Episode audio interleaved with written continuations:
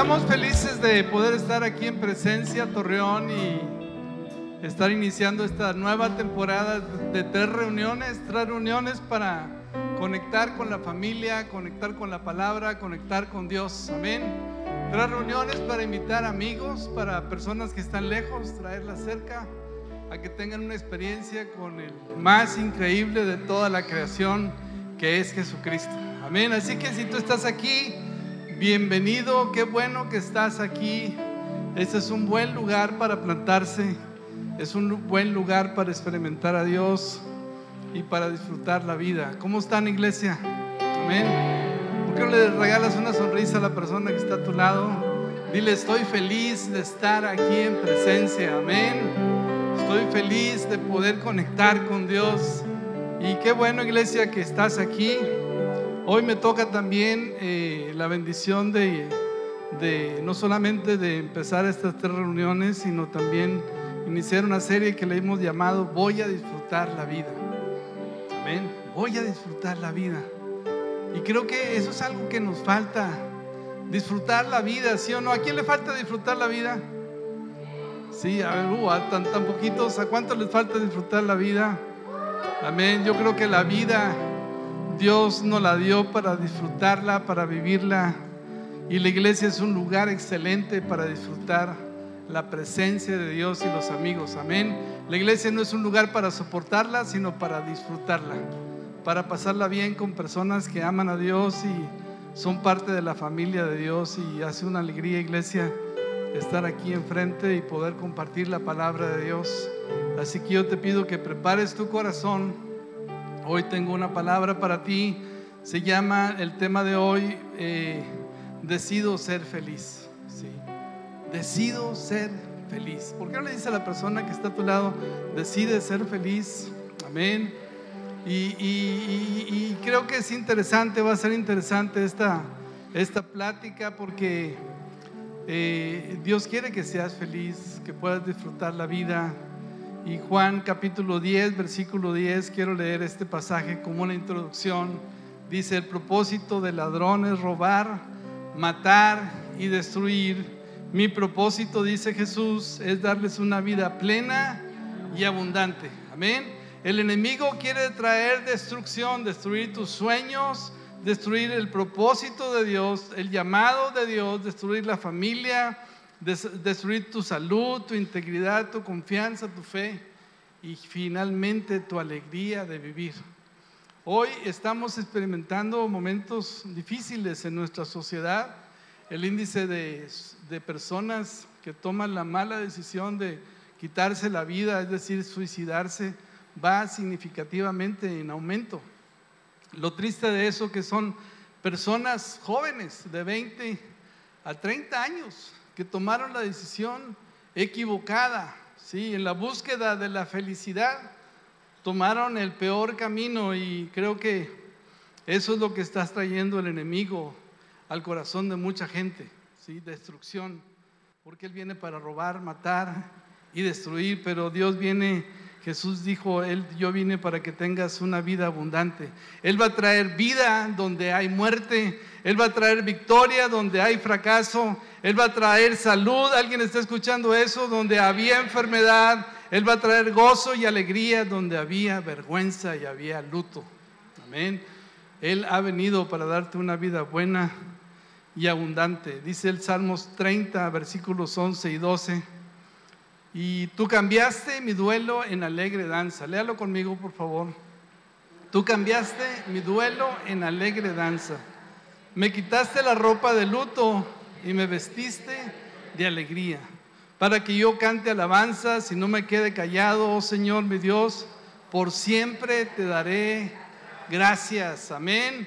Él ha venido para dar, cambiar tu lamento en danza. La obra de Cristo Jesús en la cruz no solamente terminó en su muerte, sino finalizó en su resurrección. Y la resurrección nos habla de una nueva vida. Jesús venció al pecado, venció a la muerte, venció al enemigo. Y ahora a través de la resurrección de Jesús, tú tienes una vida nueva que experimentar. Amén. Él te ha dado una nueva vida, una vida victoriosa, porque Él ha vencido y tú has vencido también a través de su obra perfecta en la, cruz del Calvario, a través de Cristo Jesús. ¿Cuántos dicen amén a eso, iglesia? Entonces, eh, el tema de hoy se llama Decido ser feliz. Y empezaré diciendo que la felicidad no es un estado o una condición emocional o espiritual, sino es una decisión. Diga conmigo, ser feliz es una decisión.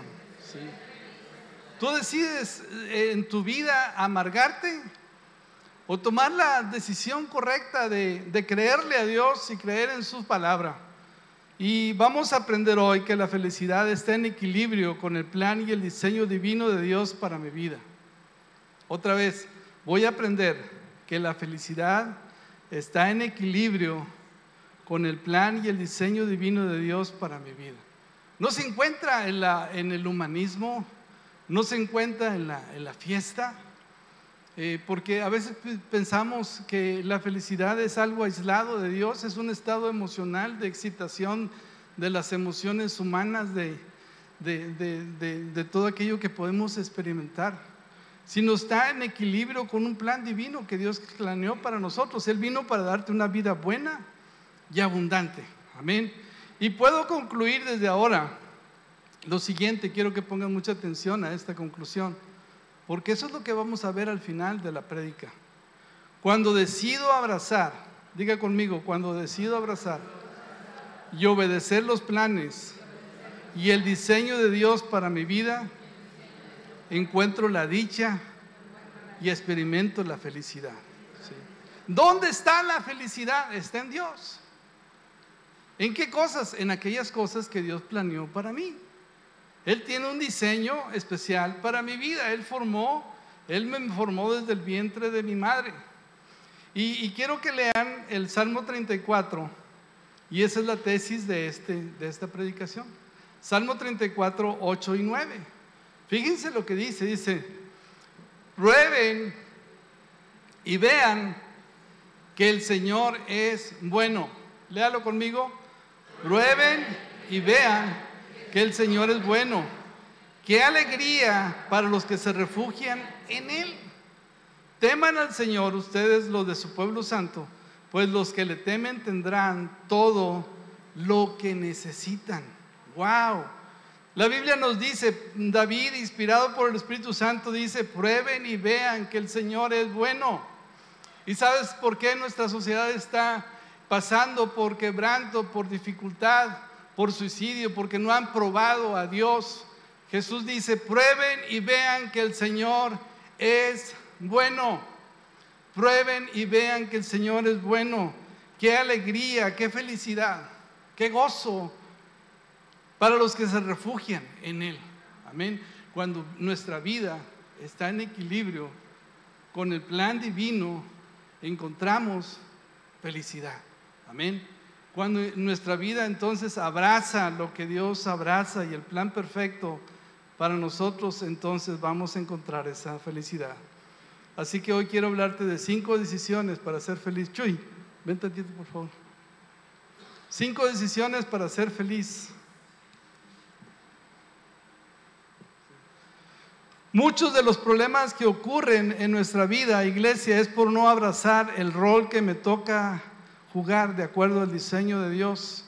Y el primer punto que quiero compartirte de estas cinco decisiones, quiero que saques tu, eh, tu lápiz, tu libreta, tu teléfono, no para chatear, ¿verdad? Sino para anotar, porque lo que yo te voy a hablar hoy, no le leí un libro, es el resultado de una experiencia de muchos años, no les voy a decir cuántos, pero, pero puede ser que sean mucho más que las que ustedes tienen. Eh, eh, y, el primero de ellos, este primer punto de estas cinco decisiones para ser feliz, es, el primero de ellos es que, gracias, voy a abrazar el rol que me corresponde. Amén. Voy a abrazar el rol que me corresponde. Muchos de los problemas que ocurren en la vida es por no abrazar el rol que me toca jugar de acuerdo al diseño de Dios. Quiero que leas lo siguiente para explicarte este punto. Dice el Salmo 139, 16. Me viste antes de que naciera Cada día de mi vida estaba registrado en tu libro. Cada momento fue diseñado antes de que un solo día pasara. A ver, lo voy a leer nuevamente para que pongas atención. Dice, me viste antes de que naciera. ¿Sabes que Dios te vio antes de que tú nacieras, antes de que fueras formado? Dios planeó cada etapa de tu vida, cada momento de tu vida. Él, ahí estaba registrado tu propósito, tu diseño especial para que pudieras funcionar en equilibrio con la voluntad de Dios. Abrazar el, el rol que me corresponde significa es aceptar el diseño que Dios planeó para mí. ¿Sí? Si eres maestro, encuentra tu propósito enseñando. Si eres predicador, encuentra tu, tu alegría predicando. Si es en servir, pues sirve. Si eres hombre, sé hombre. Si eres mujer, eres mujer. No puedes luchar contra aquellos eh, incambiables de Dios. Dios, los incambiables de Dios es que Dios nos hizo nacer en una familia. Tus padres son un incambiable. El orden de nacimiento es otro incambiable. El lugar en la historia donde naciste es un incambiable. El sexo con que Dios te creó también es un incambiable. Pero hoy la sociedad quiere vivir de acuerdo a su manera y el que es hombre quiere ser mujer y el que es mujer quiere ser hombre. Y eso trae confusión, trae pesar, trae tristeza, trae dolor, trae vergüenza. El hombre no puede definir a sí mismo el rol que le corresponde, sino está de acuerdo a lo que Dios planeó para él. ¿Alguien está captando eso, iglesia? Sí, en la manera en que nosotros abrazamos el rol que me corresponde, entonces encuentro felicidad. Cuando el hombre no, cumple su propósito en el hogar, cuando deja de ser un proveedor, cuando deja de ser un protector, cuando deja de ser el hombre que afirma a sus hijos en carácter, en sexualidad, cuando el hombre deja de ser sacerdote y la mujer quiere ocupar el lugar del hombre y encuentran un conflicto de intereses, porque la mujer quiere sobresalir en su función, quiere competir con el hombre y entonces no está asumiendo su rol. Y, eso está entonces en conflicto con los planes y el diseño de Dios para su vida. Y ahí no puede haber bendición. Hay un conflicto, ¿sí? Este punto es muy amplio porque lo podemos aplicar a muchas etapas de nuestra vida. Tú naces siendo un hijo, creces y después te conviertes en un esposo. Y ahora eres padre y ahora te toca ser abuelo, ¿sí o no? Y en cada una de estas etapas de la vida hay roles que tenemos que ir asumiendo y tenemos que ir abrazando. Imagínate que un hombre tiene tres hijos o, doce, ¿verdad? Como yo. Y entonces le da cuscús y dice, pues, ¿cómo voy a poder asumir este rol para poder alimentar y para poder educar, para poder eh, aconsejar y, dirigir a los hijos que Dios me dio? Y entonces genera un conflicto. Por no abrazar su rol, hay un abandono, hay una ausencia de paternidad.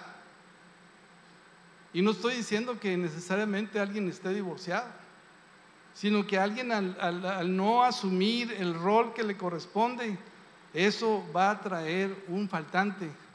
Y un faltante va a traer, esa ausencia de ese faltante va a traer infelicidad. ¿Sí o no? ¿Sí, sí me estamos entendiendo? Entonces, asume el rol que te corresponde. ¿Eres hijo? Sé hijo. Sé el mejor hijo. ¿Eres padre? Sé el mejor padre. ¿Eres madre? Sé madre. Porque tus hijos se necesitan. Cuando nosotros estamos cumpliendo el rol que nos corresponde, entonces, de acuerdo al diseño divino, entonces estoy cumpliendo la voluntad de Dios. Y entonces soy feliz porque estoy correspondiendo a ese plan divino que Dios planeó para mi vida. ¿Estamos entendiendo, iglesia? Entonces, asume tu rol. Hoy hay un conflicto y por eso encontramos tanta infelicidad, porque cada persona está tratando de construir su felicidad en, filosofías, en, humanismo, en tantas cosas que están alejadas del plan divino de Dios para nosotros. Sí, hay una alegría enorme cuando nosotros entendemos esto y empezamos a operar y, funcionar de acuerdo a lo que Dios planeó para mí. Él dice, en mi embrión, mi embrión vieron tus ojos y en tu libro estaban escritas todas aquellas cosas que después fueron formadas sin faltar ni una de ellas. Amén, iglesia. Así que abraza el rol que te corresponde. Hoy no digas qué pesado ser padre, qué, difícil ser madre, qué, fastidio es eso, tener que trabajar y, salir a la calle, conseguir el sustento. ¿A alguien le ha pasado por esa etapa, la neta, sí o no? Y estamos luchando contra eso. Sí, pero abraza el rol que te corresponde, amén. Abraza el rol que te corresponde, que te toca jugar en cada temporada, en cada situación de tu vida, y entonces vas a experimentar el gozo de estar en equilibrio con los propósitos y planes de Dios para tu vida. Amén. No luches contra, contra esas circunstancias y, y más bien abrázalo. Número dos, la segunda decisión que yo tengo que abrazar es que voy a abrazar mi temporada. Yo no sé qué temporada estás pasando. Lo único que te puedo decir que sin, sin importar qué tan oscura y difícil sea, va a pasar. Va a pasar. Va a pasar. No es definitoria. ¿Sí? Y, nos encanta hacer dramas y tragedias. ¿sí? Nos encanta eh, hacer de una situación, de, una temporada que estamos viviendo, toda una novela y una trilogía y tantas historias. Y quiero que te des cuenta que, que eso va a pasar. Aún la muerte de alguien que amamos tanto, nos llegamos a recuperar. ¿Sí o no? La neta. Y pareciera que fuera la, situación más difícil que alguien pueda experimentar. Pero eso también va a pasar. Va a haber sanidad. Va a cicatrizar la herida. No hagas de un evento, de una temporada, una tragedia y te quedes estancado ahí. Abraza tu temporada. Algo que me pasó últimamente fue que me quebré el tobillo. Y dentro de tantas cosas que me han pasado, he tenido ocho operaciones y, y, hace poco me, me, quebré el tobillo y, y este, estaba a punto de, de tener unas vacaciones increíbles que se habían planeado por varios años. La familia de mi esposa, eh, cada tres años, organizan un viaje de todos los tíos y los hijos. Así que imagínense, pues yo puse un chorro de gente ahí, ¿no?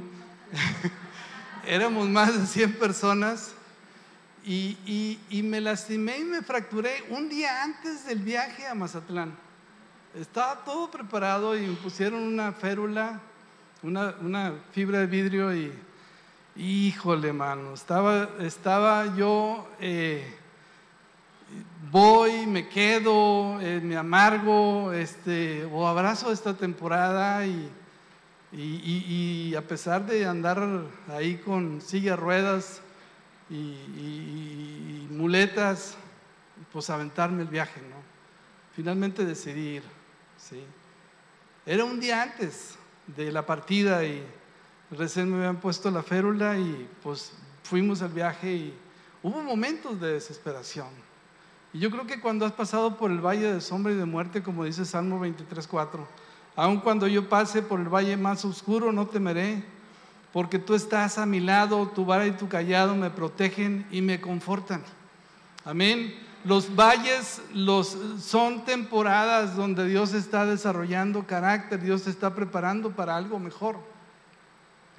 Y no puedo negar que varias noches no pude conciliar el sueño porque el que tengas un objeto ahí que no está acostumbrado tu mente a tener, pues quieres arrancarlo y, y empiezas a sudar y, dos veces en la noche me desperté y dije, a ver, tranquilízate, esto va a pasar. Abrázalo, son 30 días. En 30 días te lo van a quitar, eso no es la muerte, no, no, no va a pasar de ahí. Totalmente, total, eh, lo entendí, lo acepté. Dejé de luchar porque habían pasado ya dos noches sin, sin casi poder dormir. Y así enojado y, este, y dije, no, pues no te queda otra, Ricardo, acéptalo y ni modo. Y espera. Yo quiero decirte que, que es mejor abrazar la temporada. En lugar de ponerte a gritar, enojarte y hacer un, toda una novela de tragedia, este, confía en el Señor porque Él tiene lo mejor para ti.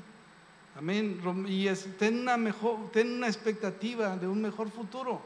Romanos 8:28 dice, y sabemos que Dios hace que todas las cosas cooperen para el bien de quienes lo aman y que son llamados según el propósito que Él tiene para ellos. ¿sí? Algo mejor va a salir de esta temporada difícil, ¿sí o no, iglesia? Amén.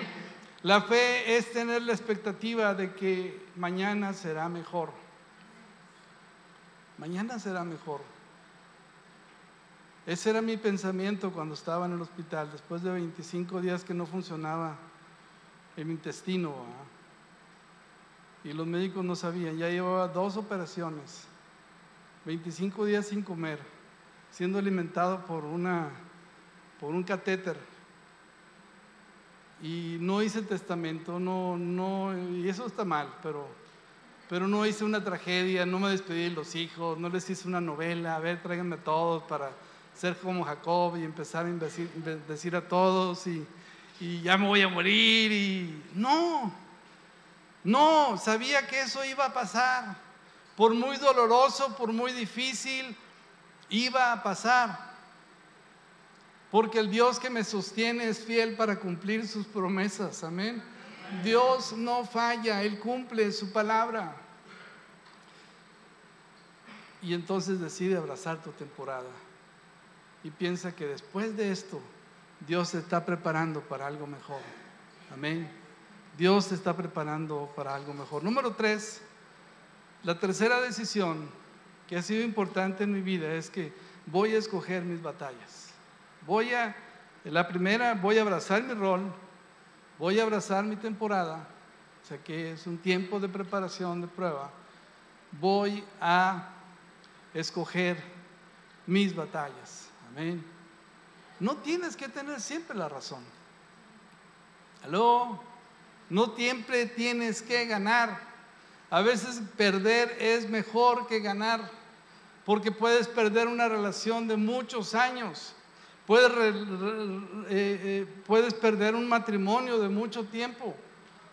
¿Por qué? Porque estás aferrado a que tienes uno u otro, la nación. Él es un necio y ella es una necia también. Como un burro sin entendimiento. ¿sí? Pero, pero es importante que entendamos que es más importante la relación que estar de acuerdo. ¿Cuántas personas no han escogido sus batallas y no han entendido que tu esposo no es tu enemigo? Tu esposa no es tu enemigo. Tus hijos no son tus enemigos.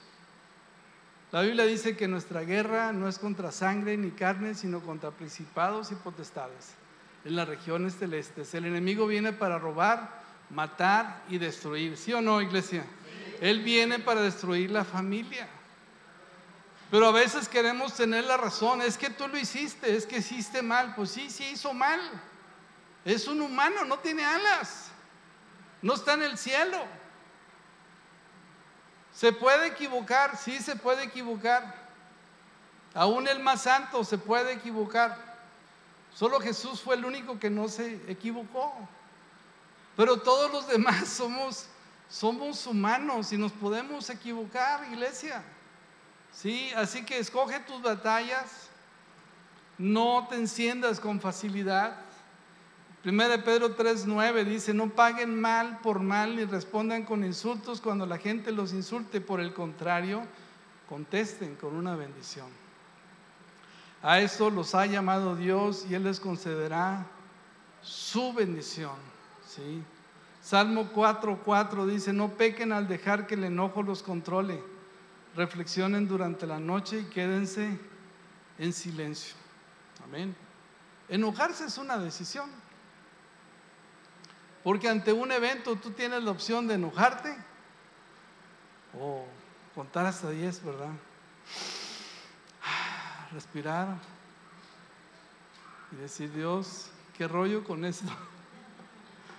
O exploto y destruyo, o confío en tu palabra y sé que tu Espíritu Santo puede venir a, a mover el corazón de mi esposo o de mi esposa para que entienda lo que está sucediendo, lo que está haciendo, o lo queremos resolver en nuestra manera. Créeme que a veces resolver en nuestra manera va a traer mucho conflicto. ¿Sí o no? ¿Alguien tiene algún, ha tenido algún conflicto con su esposo alguna vez? Pues todos, o sea, no se hagan los, los flauticos. todos hemos tenido algún problema. Y si no, pues a lo mejor eres un ángel o que nos visita aquí o usted es un extraterrestre, ¿verdad? Pero escoge tus batallas, amén. Escoge tus batallas. No tienes que defender a veces lo indefendible. Sé humilde, aprende a perdonar pronto, rápido. Sí, pasa por alto la ofensa. Porque a veces perdemos más por querer tener la razón. Perdemos muchísimo. Celebro aquellos matrimonios que entienden eso y han pasado por alto la ofensa y han aprendido a perdonar. Y aquí están, juntos.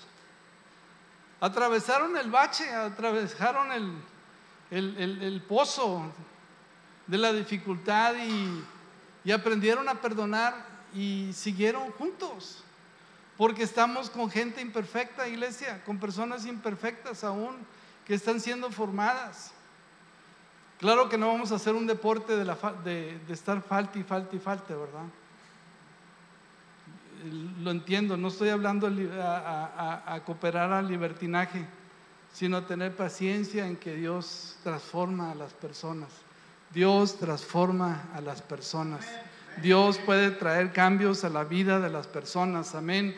Cuando le pedimos a Dios, Dios ven y obra en esta situación, Dios lo va a hacer. Amén. Número cuatro. ¿Hasta ahí vamos bien, iglesia? Sí. Voy, entonces, ¿cuál es la primera decisión? Voy a abrazar mi rol que me corresponde. Número dos voy a abrazar mi temporada. No la abraces eternamente, ¿verdad? O sea, cree que eso va a pasar, ¿sí?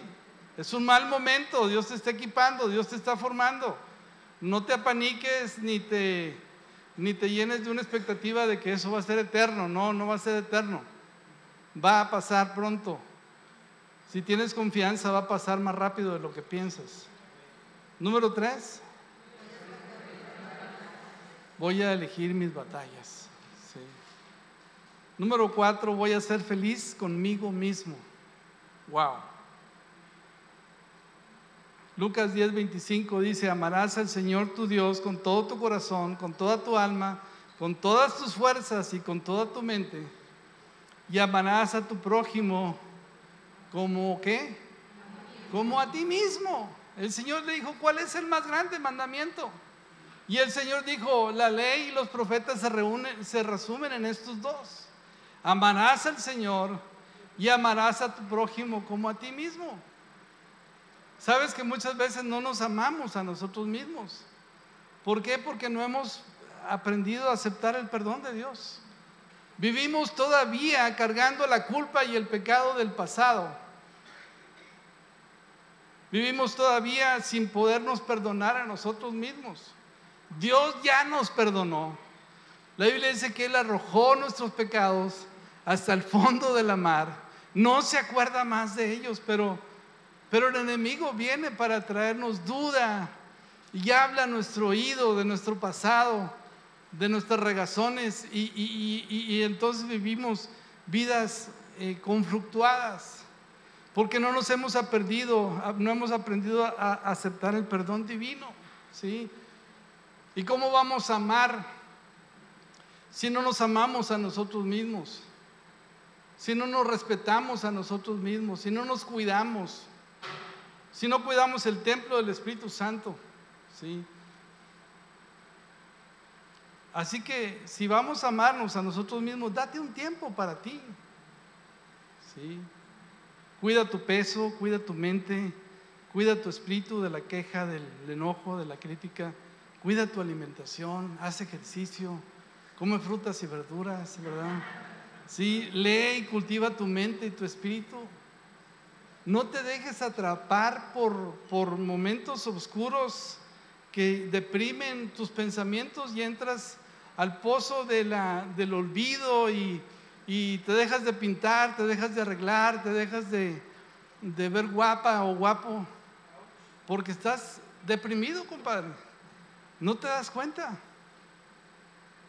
Te estás dejando, te estás abandonando. ¿Cuántos dicen hoy? Ahí te hablan. sí. Es depresión y no te estás dando cuenta. Sí. Porque estás sumido en una situación emocional, en una situación que está sucediendo en tu vida que, que te estás abandonando a ti mismo. Necesitas un tiempo para ti. Mi esposa sabe que yo necesito de una hora y media a dos horas donde yo pueda estar a solas, haciendo ejercicio, eh, caminando. Yo necesito ir al parque, necesito... Si eso no lo estoy haciendo, estoy teniendo un problema. Me estoy dejando y me estoy abandonando y, y estoy cayendo en depresión. Necesito hacer ejercicio, necesito moverme, necesito saber que estoy vivo. Porque si no me respeto a mí mismo, si no me amo a mí mismo, ¿cómo voy a amar a los demás? ¿Alguien está entendiendo eso, iglesia? Amén. Date un tiempo para ti. No estoy diciendo que tampoco te vuelvas un ególatra y te pases 12 horas en el gimnasio y abandones tus quehaceres. No, lo razonable, ¿verdad? Una horita, un tiempo donde puedas hacer ejercicio, puedas leer, puedas meditar, puedas estar a solas, puedas distraerte sanamente para poder estar listo para seguir adelante con tantas responsabilidades que tenemos que hacer. ¿Sí? Ámate a ti mismo, sé feliz contigo mismo. Número 5, voy a tener gratitud y contentamiento. Wow. La gratitud es la llave que derrama bendiciones de parte de Dios. Porque Dios no puede bendecir a una persona arrogante, orgullosa y soberbia.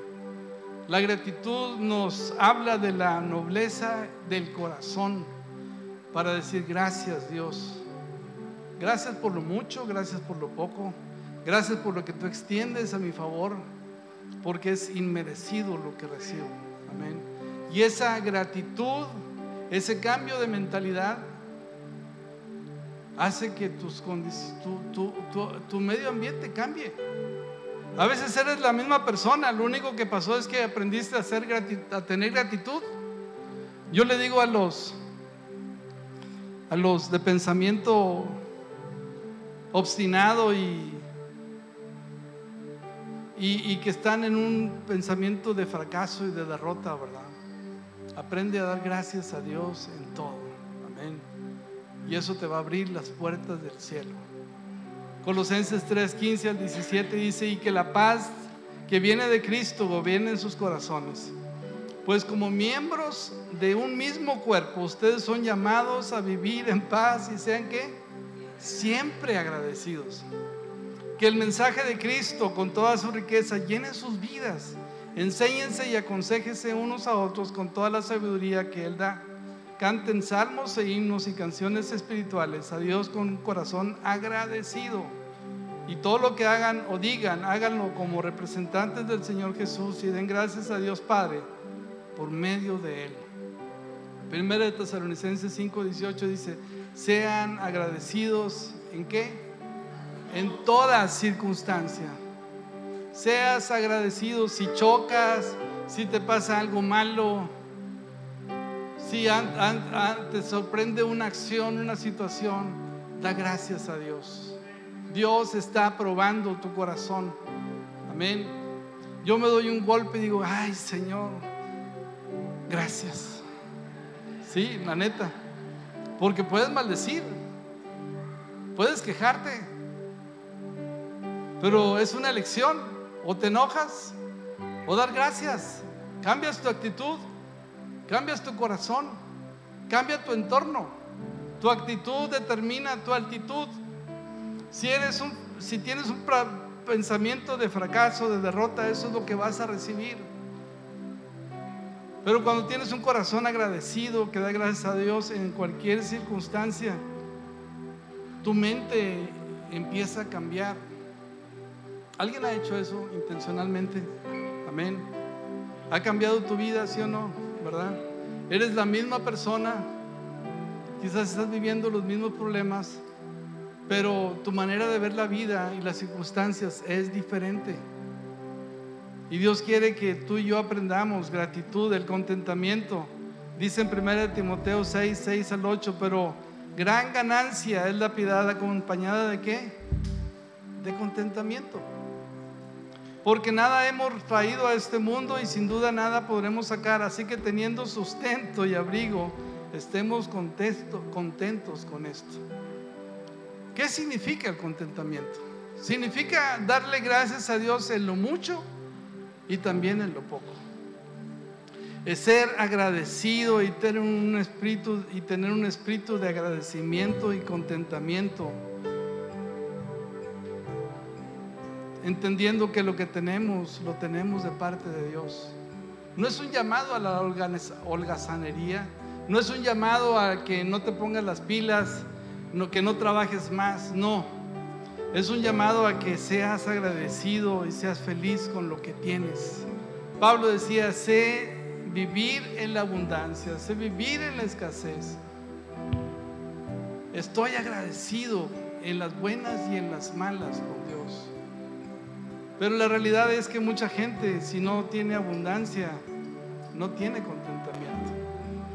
Tiene queja y lamento. Amén. Y entonces se cierra la puerta, pero Dios nos invita, iglesia, a que desarrollemos un espíritu de gratitud y contentamiento. Y eso es una decisión. Tú decides. Por eso es una, eh, cinco decisiones. Voy a tener gratitud y contentamiento cualquiera que sea mi situación, porque Dios me está preparando para algo mejor. Amén. Dios tiene lo mejor para tu vida, iglesia. Así que créele a Dios, porque Él va a cambiar tu lamento en danza, Él va a cambiar tu duelo en alegría.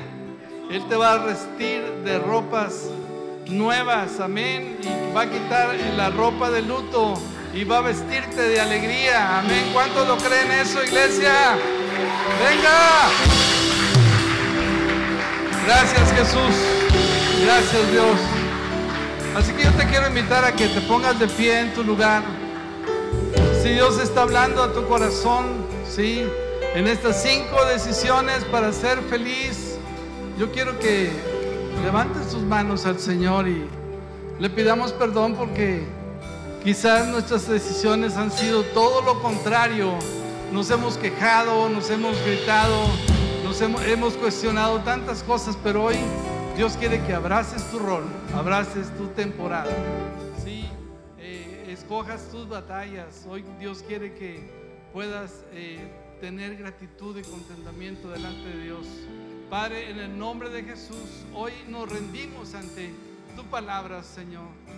Nos rendimos ante tus planes, Señor estaba equivocado buscando mi felicidad, Señor, sin tomarte en cuenta a ti, Señor. Pero tu palabra dice que qué dichosos son aquellos que confían en ti, Señor. Qué alegres y felices son, Señor, los que ponen en ti su confianza, Padre.